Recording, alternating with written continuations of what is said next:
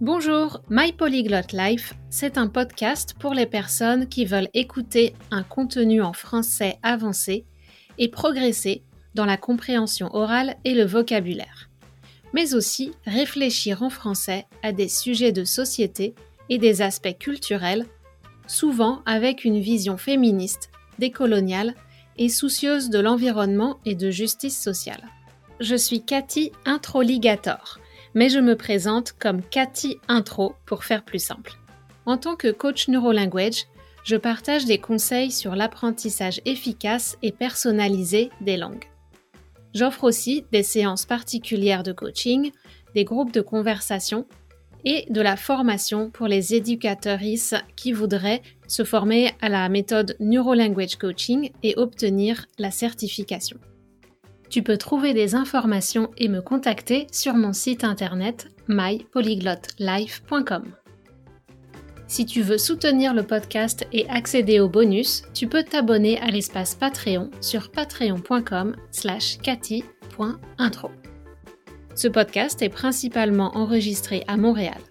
Donc, en introduction, je tiens à souligner que les terres sur lesquelles je vis et travaille, appelées Tiochake ou Montréal, font partie du territoire traditionnel non cédé des Kanyankeaka, ou Mohawk, qui a longtemps servi de lieu de rassemblement et d'échange entre les nations de la région. Je rends hommage aux savoirs ancestraux qui sont pour moi une source d'inspiration constante. Si tu veux améliorer ton français dans un esprit respectueux des cultures, de chaque individu et de la nature, tu es au bon endroit. Bonne écoute Bonjour, la semaine dernière, j'avais un entretien important en anglais pour un travail. Mais depuis que je vis à Montréal, je suis moins immergée dans l'anglais au quotidien et je le parle moins. Les interférences avec le français sont plus fréquentes et j'en suis consciente. Donc, je savais que je devais me préparer aussi sur le plan linguistique pour cette entrevue. D'autant plus que le boulot en question est pour enseigner l'anglais. Cet entretien a généré pas mal de doutes et de stress chez moi, donc j'ai dû régulièrement mettre ma casquette de coach pour me coacher moi-même et suivre le même processus et les mêmes conseils que je donne à mes clients et clientes pour réussir à me présenter avec confiance à l'entrevue. En rentrant chez moi, j'ai décidé de faire un épisode du podcast pour partager certains enseignements de cette expérience et j'espère que tu trouveras ça utile. Parmi les candidats et candidates, il y a beaucoup d'unilingues qui ne parlent que l'anglais, mais aussi des personnes qui ont grandi avec deux ou trois langues depuis qu'elles sont petites. Souvent, on regarde avec envie ces personnes qui sont nées bilingues, entre guillemets. Mais on doit se souvenir qu'ils et elles ont aussi une langue plus faible en général. Peut-être que euh, ils n'ont pas le même niveau de maîtrise ou de confiance entre l'oral et l'écrit ou dans les contextes formels et informels. De plus, pour cet entretien, les prérequis demandaient seulement une proficience avancée similaire à une personne native et un accent relativement neutre et compréhensible facilement. En raison du principe de non-discrimination, ce n'est pas nécessaire de prouver d'une manière ou d'une autre qu'on est natif ou native, mais quand on ne l'est pas, on doit souvent se battre contre le manque de confiance. Alors, que faire si, comme moi, tu n'es pas né bilingue, ou en tout cas pas bilingue en français, et que tu as appris la langue plus tard dans ta vie? Et si en plus tes circonstances de vie et de travail t'empêchent d'être à 100% en français parce que tu dois constamment passer d'une langue à une ou plusieurs autres? Notre cerveau humain est ainsi, il veut économiser de l'énergie le plus possible, et il va renforcer les automatismes de ce qu'on utilise le plus. Donc, si tu utilises peu le français, c'est un peu comme si ton cerveau, d'un coup, était comme un modem 56K au lieu d'une connexion Internet par la fibre. On ne le dira jamais assez. C'est difficile et ça demande beaucoup de temps et d'énergie d'entretenir plusieurs langues à un haut niveau de proficience. Les personnes unilingues peuvent, elles, consacrer toute leur énergie à perfectionner leurs idées et leurs compétences dans une seule et unique langue. Le syndrome de l'imposteur n'est jamais bien loin de nous. L'impression qu'on va être démasqué, on peut connaître des problèmes d'estime de soi, en plus de ça, et les conseils du style sois toi-même et tout ira bien ne vont pas marcher dans ces cas-là. Les protections et la personnalité qu'on a construites dans notre langue maternelle sont peut-être insuffisantes dans notre langue seconde, et la culture de l'autre langue peut aussi exiger de nouvelles compétences ou des modifications de notre comportement. Et alors, tous nos doutes reviennent à vitesse grand V quand on doit s'exprimer dans une langue seconde, dans un environnement stressant, où on est jugé, ou bien où on se sent jugé. Et on se focalise alors sur notre manque de maîtrise, réel ou supposé. En effet, je dis bien supposé, car parfois, même souvent, on a tendance à sous-estimer notre maîtrise de la langue cible. Je voudrais te dire ou te rappeler que l'idée de maîtriser une langue est le travail de toute une vie, même dans ta langue maternelle. En réalité, ce sentiment de maîtrise vient de la somme des expériences positives qui ont renforcé ta confiance en toi et du temps que tu as passé à étudier la langue et à produire dans la langue. Si tu n'as pas encore accumulé assez d'expériences positives et de temps de pratique en français, tu ne peux rien faire d'autre que de continuer à avancer sur ton chemin pour construire ce bagage et cette confiance. Je vais être directe et honnête, mais tu as peut-être besoin d'entendre ça. Arrête de te plaindre et de souhaiter que la situation soit différente et mets-toi au travail. Cherche comment tu peux augmenter tes interactions avec et dans la langue d'une façon qui soit durable. En effet, on s'entend, on se comprend. Je ne veux pas que tu fasses un burn-out à cause de ton apprentissage du français. Alors vas-y à ton rythme surtout. Si tu ne sais pas par où commencer, je te propose mon programme de coaching Feuille de route pour structurer ton apprentissage du français et t'aider à passer au niveau supérieur. Ce programme comprend à la fois du coaching individuel et un cours en vidéo à suivre à ton rythme avec des activités d'introspection et de journaling pour t'aider à trouver comment tu apprends le mieux. Je voudrais aussi ajouter une dernière chose à propos du syndrome de l'imposteur, et ça a à voir avec notre genre.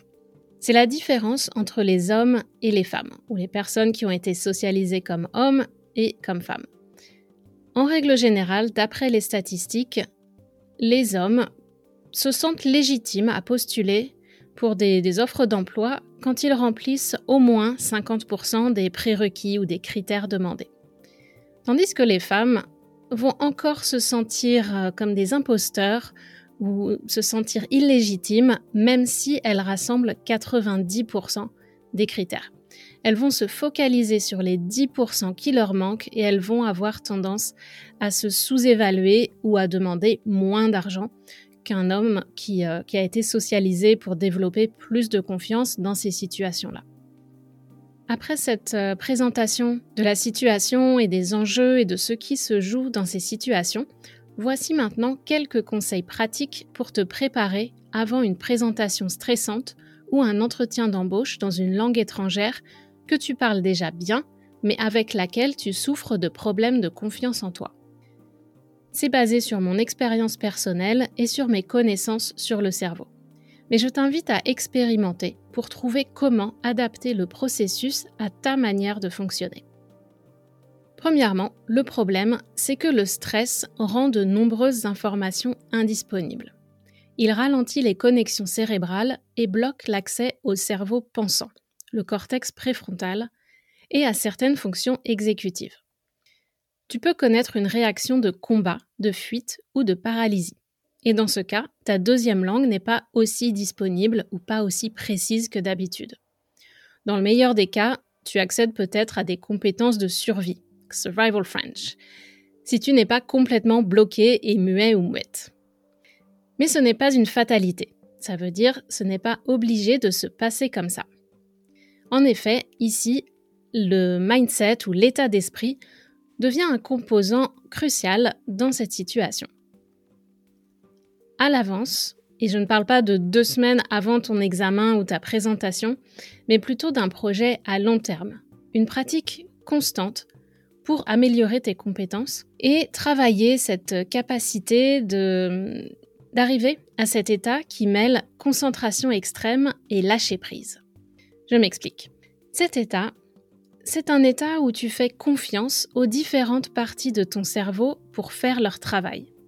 C'est-à-dire que le cerveau pensant, en tant que superviseur, va orchestrer ta, ta présentation et le subconscient va te permettre d'être dans le flow, d'utiliser toutes les informations stockées dans ton cerveau pour nourrir ton discours avec des faits, des exemples et des idées créatives et les meilleurs mots possibles auxquels tu as accès à ce moment-là, même s'ils ne sont pas parfaits. Cette capacité de trouver les mots qui vont donner cette impression de confiance et de maîtrise à ton interlocuteur. Alors les ingrédients pour arriver à cet état, d'après mon expérience et mes connaissances, tout d'abord ça repose sur une bonne préparation.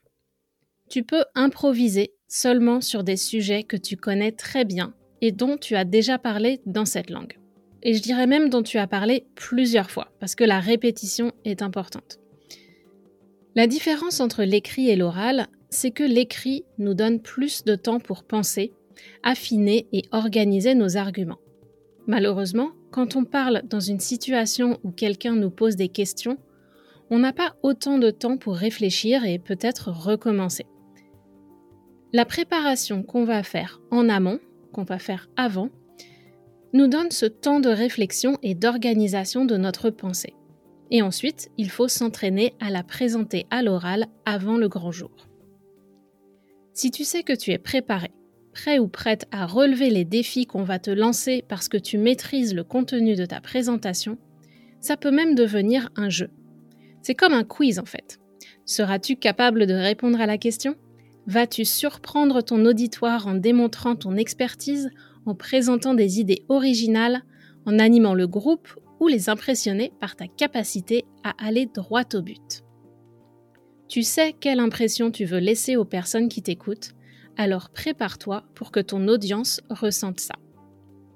Deuxièmement, dans le cadre de ta préparation, je te conseille d'augmenter ton degré d'immersion dans la langue cible pour nourrir la partie inconsciente de ton cerveau, qui est celle qui va t'aider à parler de façon plus fluide. Par exemple, dans mon cas, j'ai privilégié les livres et films ou séries en anglais, les podcasts aussi. D'habitude, j'écoute rarement des podcasts en anglais, mais là j'ai fait l'effort d'en écouter plus. J'ai participé plus fréquemment à des réunions entre amis en anglais et je me suis excusée auprès de mes autres amis allophones, qui parlent d'autres langues. Mais je travaille en français et beaucoup de mes amis sont francophones, donc c'était pas possible de couper complètement les autres langues. En tout cas le français. Mon conseil, si c'est ton cas aussi, est de choisir soigneusement ce que tu fais et dans quelle langue tu le fais pendant ton temps libre. N'oublie pas aussi d'entraîner les muscles de ta bouche, ta langue, ta mâchoire. C'est pas la même chose d'avoir une pensée dans ta tête et de l'exprimer à voix haute. La deuxième action est beaucoup plus difficile. En parlant du corps, évidemment, un bon sommeil et une nourriture appropriée sont des composantes importantes pour éviter une sorte de brouillard mental susceptible de ralentir ton temps de réaction. Ce qui m'amène au point numéro 3, la capacité de savoir te calmer et de repousser la panique à la fois dans les moments qui précèdent l'événement, donc les quelques minutes avant de monter sur scène ou avant de franchir la porte de la pièce où a lieu ton examen, mais aussi pendant que tu parles. Parce que pendant que tu parles, tu vas probablement rencontrer des moments difficiles, une question que tu n'attendais pas ou euh, un moment où tu, es mal embarqué. Tu as commencé ta réponse, tu te rends compte que c'est pas du tout ce que tu voulais dire et tu dois réagir rapidement pour euh, gérer la situation et quand même continuer de t'exprimer en français et rattraper le bon fil de ta pensée. Pour moi, et ça vient de, toutes les, tous les conseils que j'ai pu lire, euh, que ce soit dans les, cours de yoga, dans les recherches en neurosciences, donc dans, toute mon expérience de ces dernières années, me calmer repose sur la respiration, mais aussi sur la posture. Prendre une, attitude confiante, une euh, power pose comme on dit en anglais, donc une posture confiante avec les épaules relâchées et en arrière, bien se concentrer sur euh, le, contact visuel et le sourire. Et ça peut aussi être quelque chose d'aussi simple que de bien s'hydrater avant de parler. Parce que je sais que ma bouche a tendance à devenir sèche avec le stress et ça affecte ma prononciation. En plus de ça, toutes les actions que j'ai faites, euh, dont j'ai parlé au point numéro 1, savoir que je me suis préparée de façon complète et que j'ai fait tout ce que je pouvais en mon pouvoir, ça va m'aider à me sentir plus confiante. C'est rassurant. Si je fais de mon mieux, le reste n'est pas de ma responsabilité et je ne peux rien faire pour euh, changer les choses ou avoir une influence sur le cours des choses. La seule chose que j'aurai à faire en fonction du résultat, c'est analyser ce que je pourrais mieux faire la prochaine fois si le résultat est négatif. Mais en tout cas, savoir calmer son stress va donner une plus grande impression de maîtrise et aussi ça te permettra d'accéder à toutes les ressources de ton cerveau. Finalement, point numéro 4, pendant que tu es dans cette entrevue ou dans cette présentation, souviens-toi de te concentrer sur le message et de parler lentement. Pas trop lentement pour que ça ne devienne pas énervant et que ton auditoire euh, s'endorme, mais quand on est stressé, on a tendance à parler plus rapidement, ce qui d'une part accélère notre pensée, mais on n'est pas forcément capable de, formuler les pensées et de les exprimer à la même vitesse dans notre langue seconde. Et d'autre part, ça affecte aussi notre articulation et notre élocution. On doit se souvenir que notre auditoire a besoin de temps pour analyser l'information, décoder notre message et recevoir notre message, peut-être aussi prendre des notes. Donc, il n'y a pas de souci de parler lentement. Il n'y a aucun problème à parler lentement et ça va nous aider à penser et à s'exprimer clairement. Si je devais résumer mes conseils et la chose la plus importante à savoir, ça revient à la maxime suivante. N'attends pas d'avoir besoin de la langue pour y travailler. Et n'attends pas d'être dans une situation stressante pour travailler sur des manières de te calmer et de reprendre le contrôle de ton cerveau. Si tu sais que tu vas avoir besoin de cette langue, instaure une routine et une pratique régulière, parce que la maîtrise demande du temps et de la répétition.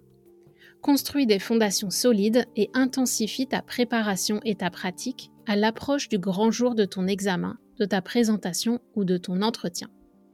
Au moment où j'enregistre, je ne connais pas encore le résultat de cet entretien, mais quoi qu'il arrive, je suis satisfaite.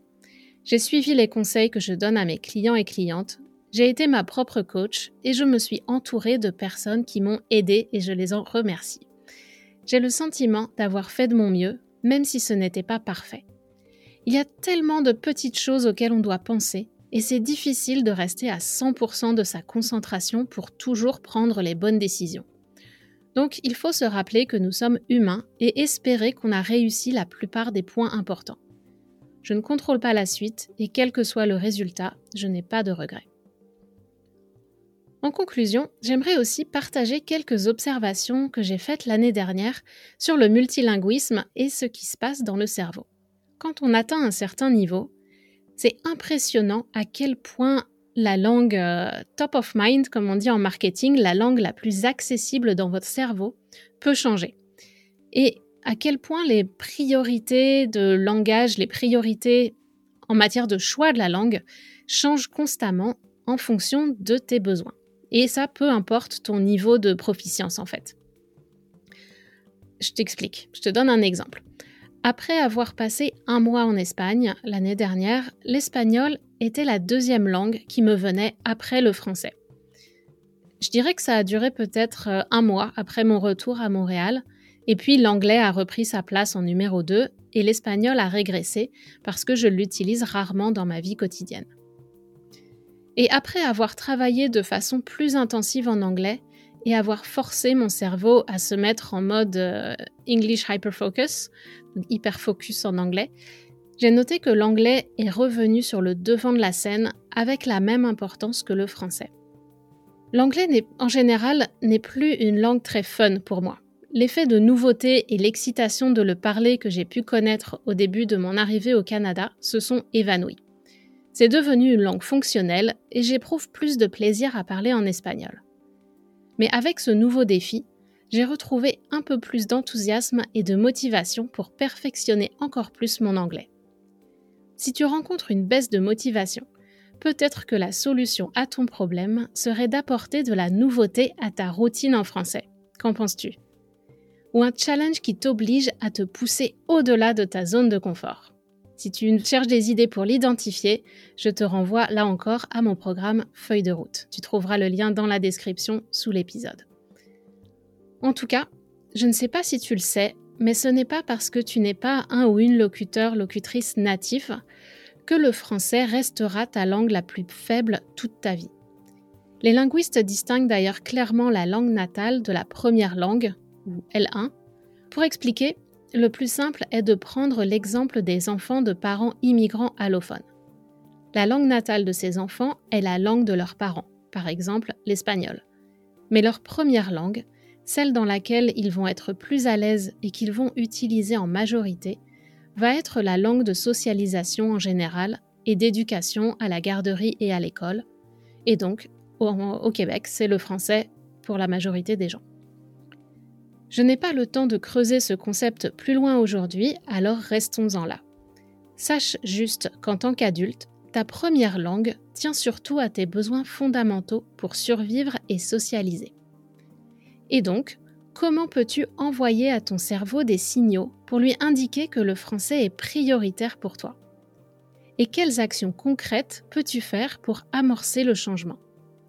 Ça ne va pas te rendre bilingue du jour au lendemain, mais ça va enclencher des processus subconscients qui vont t'aider à apprendre plus rapidement à communiquer dans la langue. En faisant ça, si tu remarques des blocages mentaux qui diminuent ton, désir ou ta capacité d'accepter que le français peut être un langage prioritaire pour toi, ou si tu n'as pas confiance dans, le fait que tu peux parler français, peut-être que ça serait euh, utile ou intéressant d'aller voir ce qui se cache derrière ces blocages. Ton cerveau t'envoie des, blocages pour te protéger de quelque chose, mais c'est contre-productif parce que ça t'empêche de parler le français ou d'améliorer tes compétences.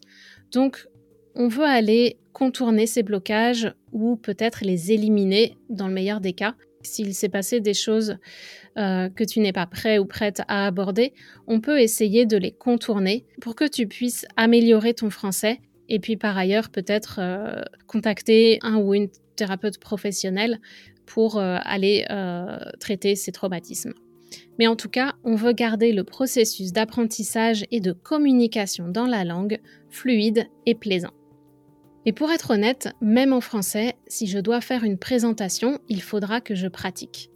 Parce que je ne parle pas la même langue exactement dans ma vie de tous les jours, ou en tant que prof de français qui s'adresse à des apprenants, et si je dois faire une entrevue pour un travail ou une présentation à une conférence. Le niveau demandé dans ces deux dernières situations sera beaucoup plus exigeant. Je devrais euh, travailler mon vocabulaire, euh, m'assurer que mes structures de phrases ne sont pas trop euh, teintées d'anglicisme et que je suis facilement compréhensible ou intelligible.